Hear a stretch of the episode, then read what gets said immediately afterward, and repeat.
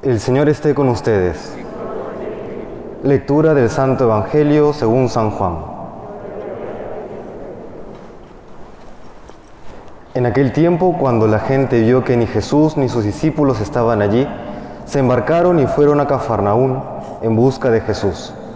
Al encontrarlo en la otra orilla del lago, le preguntaron, Maestro, ¿cuándo has venido aquí? Jesús les contestó, Os lo aseguro, me buscáis no porque habéis visto signos, sino porque comisteis pan hasta saciaros. Trabajad no por el alimento que perece, sino por el alimento que perdura para la vida eterna, el que os dará el Hijo del Hombre, pues a éste lo ha sellado el Padre Dios. Ellos le preguntaron, ¿y qué obras tenemos que hacer para trabajar en lo que Dios quiere? Respondió Jesús. La obra que Dios quiere es esta, que creáis en el que Él ha enviado. Le replicaron, ¿y qué signo vemos que haces tú para que creamos en ti? ¿Cuál es tu obra? Nuestros padres comieron el maná en el desierto como está escrito. Les dio a comer pan del cielo. Jesús les replicó, os aseguro que no fue Moisés quien nos dio pan del cielo, sino que es mi Padre el que os da el verdadero pan del cielo, porque el pan de Dios es el que baja del cielo y da vida al mundo. Entonces le dijeron, Señor, danos siempre de este pan. Jesús le contestó, yo soy el pan de vida, el que viene a mí no pasará hambre, y el que cree en mí nunca pasará sed. Palabra del Señor. Hace un tiempo tuve la oportunidad de observar eh, cómo mi cuñada le daba de comer a mi sobrinita, ¿no? Eh, la hija pequeña de mi hermano gemelo, algunos saben que tengo un hermano gemelo que ha causado más de una confusión, ¿no? Eh, desde pensar que soy sobrado hasta, hasta que soy infiel a mi vocación, en fin. Pero bueno, viendo, viendo a esta sobrinita pequeña que tiene dos años, ¿no? Y a mi cuñada en ese esfuerzo por darle comer, veía pues como mi sobrinita le encantan las papas fritas, ¿no? Coge las papas fritas y se come una tras otra. Y cuando le trata de dar mi cuñada un pedazo de pollo, un pedazo de carne, un pedazo de brócoli, de zanahoria, pues tiene que hacer el avioncito y mil cosas, ¿no? Para hacerle entender que es importante comer también otro tipo de alimento más allá de la papa frita, ¿no? Y como mi cuñada no es perfecta, nadie lo es, buscamos la santidad, pero no es que seamos pues perfectos todavía. Eh, a veces pues veo que entra en cierta frustración porque claro, si es que está pequeña, su hija pequeña no logra comer la suficiente nutrientes, vitaminas, pues eh, va a quedarse así enanita, ¿no? Chiquita y, y, tontita, ¿no? Porque también el cerebro depende de cómo se alimente.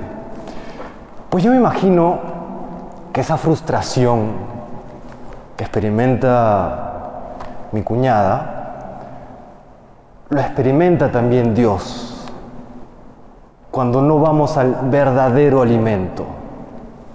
Y lo expresa hoy Jesús, con otras palabras por supuesto, pero dice, les aseguro que ustedes me buscan no porque vieron signos, sino porque han comido pan hasta saciarse. ¿A qué, pan se refiere? Es, estamos en el capítulo 6 del Evangelio según San Juan, ha habido la gran multiplicación de panes y la gente ha comido hasta saciarse, ¿no? Pan que llena la panza, ¿no? Pero dice, les aseguro que me buscan no por los signos que han visto. ¿Qué es un signo? Un signo es aquello que apunta algo que no es el signo en sí mismo, ¿no? Apunta a otra cosa, no es el signo, es el que no ve el signo que ve, ve un dedo, el que ve, un el, que ve el signo ve a lo que apunta el dedo, ¿no? Dice, no han visto el signo, sino porque han comido pan hasta saciarse. Y luego dice, trabajen, no por el alimento perecedero, sino por el que permanece hasta la vida eterna, el que les dará el Hijo del Hombre. Poniéndonos pues, compartiendo esta frustración que, que tienen los padres de familia cuando sus hijos no se alimentan correctamente, experimentamos también aquello que Dios quiere para nosotros. Porque a veces solamente nos dedicamos a aquello, y no digo que esté mal en principio, pero no es suficiente. Nos dedicamos solamente a aquel pan material, aquel que sacia solamente una satisfacción perecedera, como dice Jesús, aquella satisfacción que, que no llena el corazón. Y recordemos que no estamos hechos solamente para lo material, no estamos solamente hechos para el confort, que no tienen nada de malo, pero si por ese confort, por esa comodidad, por esos bienes materiales, terminamos sacrificando aquello que es eterno, aquello que permanece para siempre, pues mal estamos haciendo, ¿no es así? Recordemos que estamos hechos para Dios. Estamos hechos para la verdad con mayúscula, para el bien con mayúscula, para la belleza con mayúscula, para el amor con mayúscula. Por eso es que aunque tengamos todo, pero no tenemos esto, no tenemos a Dios, el corazón termina empobrecido y, experimentamos una especie de contradicción que no sabemos a veces entender por qué. Estamos satisfechos y al mismo tiempo estamos totalmente vacíos. Y comenzamos entonces a buscar compensaciones. ¿Cuáles son las compensaciones? Los cuatro, las cuatro categorías, digamos así, de los grandes ídolos de la humanidad a lo largo de toda la historia. El poder, el placer, la fama y el dinero. Los cuatro grandes ídolos que pretenden reemplazar a Dios y llenar el corazón humano. Y en la persecución de esos ídolos terminamos aplastando al resto. Es uno de los grandes dramas de la humanidad y es uno de los grandes dramas que experimentamos hoy a nivel político y a nivel social. ¿Por qué? Porque hay esta búsqueda de aquello que no va a saciar.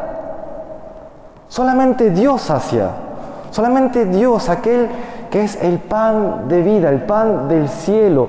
Dios mismo que se nos da por amor a nosotros quien sacia el corazón humano, nada más, nadie más. Por eso que comprendamos también ese deseo, ese anhelo de Dios, que nos acerquemos a Él, que nos acerquemos a ese pan de vida. Porque puede ocurrirnos, como le podría ocurrir a mi sobrinita, que nos llenamos de snacks. Y por llenarnos de snacks, ya no hay espacio para lo realmente nutritivo, nos pasa en la vida.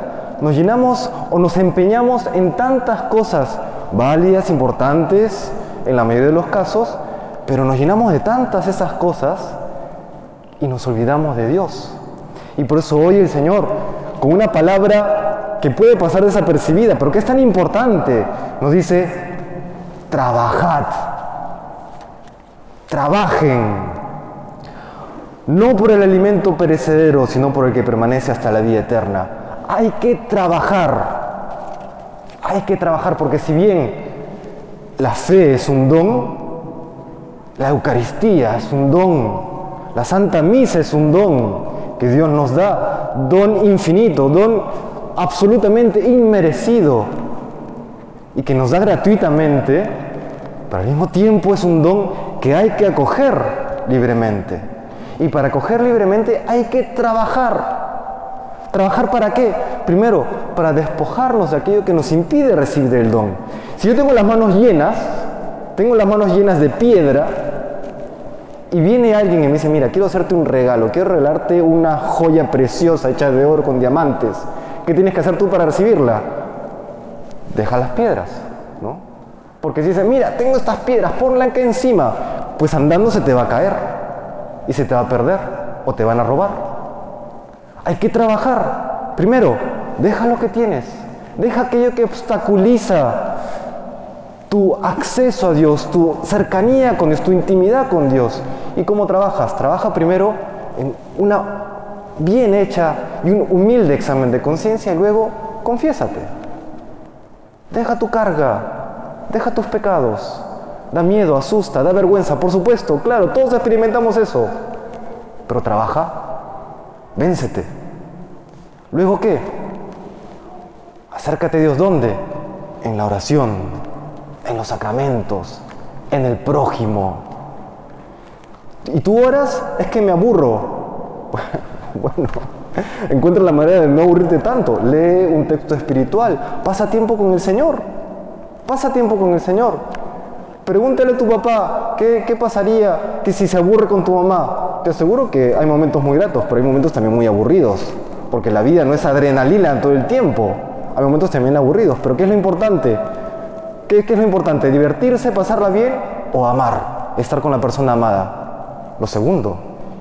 Y si, y si no lo entendemos, la perspectiva está errónea. Amar.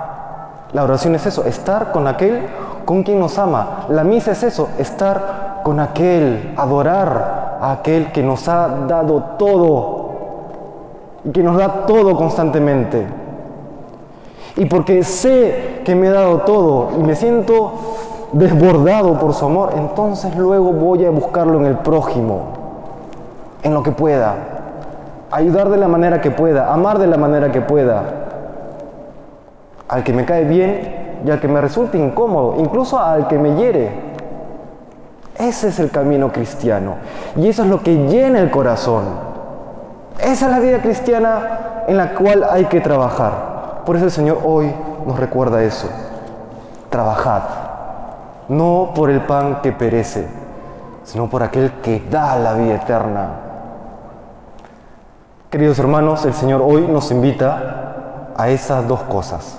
Primero, a nutrirnos de aquello que verdaderamente alimenta.